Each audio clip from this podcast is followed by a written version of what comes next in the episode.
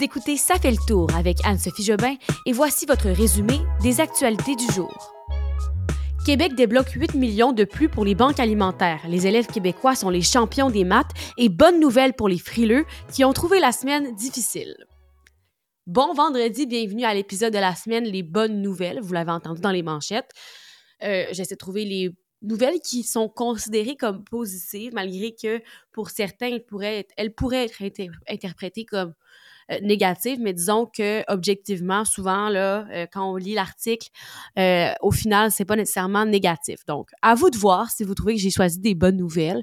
C'est pour mettre un peu de positif dans votre semaine. Et on en a cinq pour vous aujourd'hui. Alors, allons-y sans plus tarder avec cette première actualité. Alors, euh, première nouvelle, c'est en lien avec l'inflation. On sait là, des familles qui ont de la difficulté à faire l'épicerie, à joindre les deux bouts, qui ont de la misère à nourrir leur famille tellement les prix sont chers en ce moment. Eh bien, cette semaine, en fait, hier, le gouvernement Legault a annoncé qu'il débloquerait 8 millions de dollars de plus pour venir en aide aux banques alimentaires. Euh, on sait que les banques, euh, vraiment, là, elles croulent sous des demandes records à l'approche du congé des fêtes. Ils parlent même là, de situation d'urgence. Euh, c'est Chantal Rouleau, surtout la ministre responsable de la solidarité sociale, qui parlait là, de, cette demande urgente-là. Alors, avec ces fonds-là, euh, il y a de la nourriture qui va être achetée et qui va être distribuée dans 1200 comptoirs alimentaires que compte le Québec. Et euh, lors de la dernière mise à jour économique, le gouvernement avait quand même parlé de 10 millions de dollars qui étaient octroyés, mais ça n'avait pas été jugé suffisant par le réseau des banques alimentaires du Québec, raison pour laquelle on ajoute des fonds là, en ce moment. L'organisme des banques alimentaires vient quand même en aide à 872 000 personnes, soit 30% de plus qu'en 2022 et 73% de plus que le nombre de personnes aidées en 2019. On voit vraiment à quel point euh, l'inflation est difficile. Euh, alors euh, voilà, Martin Munger, le directeur général, qui dit qu'avec cet argent-là, on va pouvoir faire des achats pour assurer que les membres de toutes les régions aient des denrées jusqu'au printemps prochain. Une étude a été publiée mardi par l'Organisation de coopération et de développement économique et ce qui est sorti de ça, c'est que les élèves du Québec ont particulièrement là, excellé en mathématiques et se sont classés à des niveaux comparables à ceux de certains des pays et économies les plus performantes du monde. Donc, en gros, le Québec, on est les champions des mathématiques euh, au pays, là, donc au Canada. Euh, bonne nouvelle, on peut le dire, on a des bolés chez nous, des, des, des intelligents. moi, je n'étais pas la championne des maths, donc je suis contente de voir ça, mais je pense pas que c'est moi qui aurais réussi ce test-là là, quand j'étais au secondaire. Bref, euh, c'est pour ça que j'ai choisi les communications. Donc, les, jeunes de la province euh, ont quand même connu une baisse, par contre, en lecture. Entre 2018 et 2022, le score moyen a baissé de 13 points au Canada dans son ensemble et euh, le Québec a connu une des baisses les plus prononcées. Les filles, par contre, ont obtenu des meilleurs résultats que les garçons en lecture. Et euh, dans les domaines des sciences, les filles et les garçons ont vraiment un, résultat semblable. C'est vraiment les maths qui performent. Donc, euh, félicitations aux jeunes étudiants du Québec qui sont bons en calcul. Encore euh, inflation alimentaire, euh, je vous en parlais pour la première nouvelle, mais j'y reviens parce que oui, c'était dans l'épisode d'hier, mais pour ceux qui écoutent juste les bonnes nouvelles de la semaine, c'est important de vous en parler. On a appris hier qu'après deux fortes années, donc 2022 et 2023, deux fortes années d'inflation alimentaire, que ce serait un peu moins pire en 2024. Hier, quand je vous lisais la nouvelle, je vous parlais de 700 dollars de plus pour une famille de quatre personnes pour l'épicerie en 2024. Euh, quand on parle de 700 dollars de plus, peut-être que c'est interprété comme une mauvaise nouvelle, mais en réalité, c'est sûr que l'épicerie est plus chère d'une année à l'autre hein, parce que ben, l'inflation. Dans tous les cas, il va toujours avoir un peu, d'augmentation euh, monétaire pour faire l'épicerie. Mais là, c'est pas une si mauvaise nouvelle parce qu'on parle d'une augmentation de prix qui devrait varier entre 2,5 à 4,5% Ça, c'est selon un rapport là, des prix alimentaires au Canada.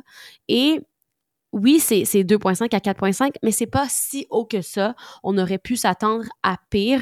Oui, les produits de boulangerie, la viande, les légumes vont euh, connaître des prix, euh, des augmentations plus importantes. Comme la boulangerie, on parle de 5 à 7% de modification à la hausse euh, des prix. Mais vraiment, cette année, c'est une année plus facile financièrement pour les familles canadiennes.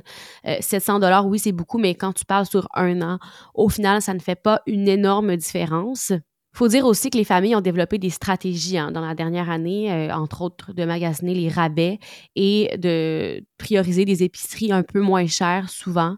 Donc euh, voilà, une étude qui nous, qui sur le coup, là, avec le titre, comme je disais, nous fait croire qu'on va avoir de la misère encore en 2024, mais en réalité, quand on analyse le rapport, on comprend que c'est pas si pire et qu'on va s'en sortir.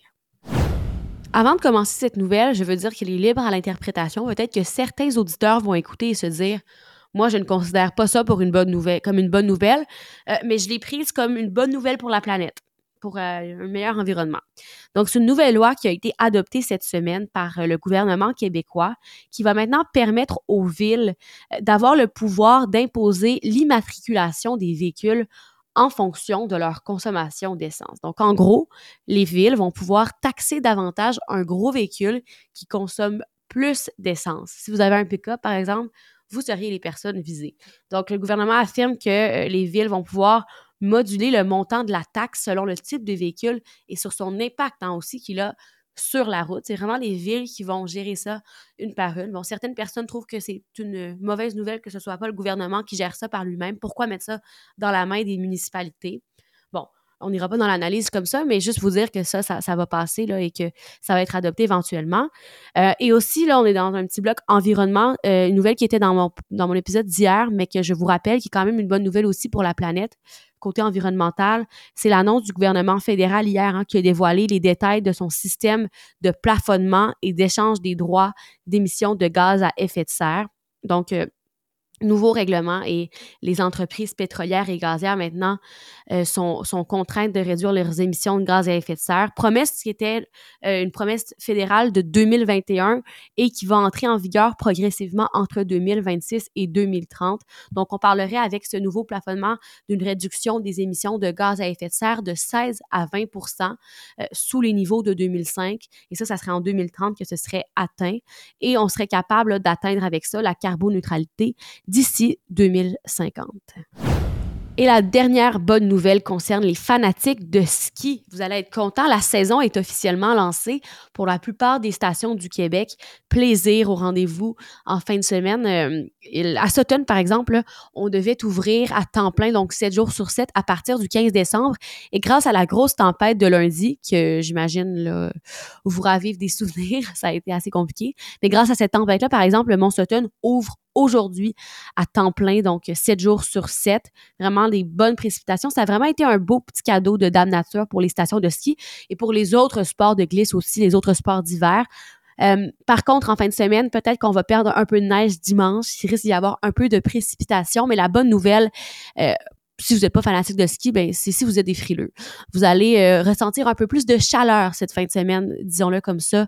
Euh, on sait cette semaine, ça a été très froid, hein, euh, glacial au Québec, et ça va s'arranger dans les prochains jours. En fond, il y a le creux responsable de l'air froid qui a vraiment envahi la province qui va se retirer à partir d'aujourd'hui. Une crête en provenance du sud des États-Unis va faire son entrée et le froid va se retirer. Samedi et dimanche, vraiment des températures positives pour le sud du Québec. On attend par exemple 2 et 5 degrés à Montréal et euh, pour Sherbrooke, 4 et 7 degrés. 4 degrés samedi, 7 degrés dimanche. Mais euh, comme je disais, précipitation possible dimanche. Donc, si vous voulez profiter du beau temps, euh, et d'éviter la pluie. Là. C'est pas le fun quand la, pluie fait fondre la neige et là, ça fait de la sludge. Allez dehors samedi, ça va être la bonne journée. Il fera pas trop froid. Le beau ski. a vraiment une bonne journée, une belle journée qui vous attend et un peu plus de chaleur pour les frileux, frileuses comme moi. Et voilà, c'est tout pour aujourd'hui, pour cette semaine. Je vous remercie d'avoir été là une fois de plus. Ça se poursuit la semaine prochaine et là, je voulais vérifier pour vous faire une petite mise à jour euh, l'épisode, la semaine prochaine, c'est l'avant-dernière semaine de la saison 2 de Ça fait le tour parce qu'après, ben, on va partir en vacances des fêtes et on vous tiendra au courant pour la suite. Alors euh, voilà, bonne fin de semaine à tout le monde et merci beaucoup. Bye bye.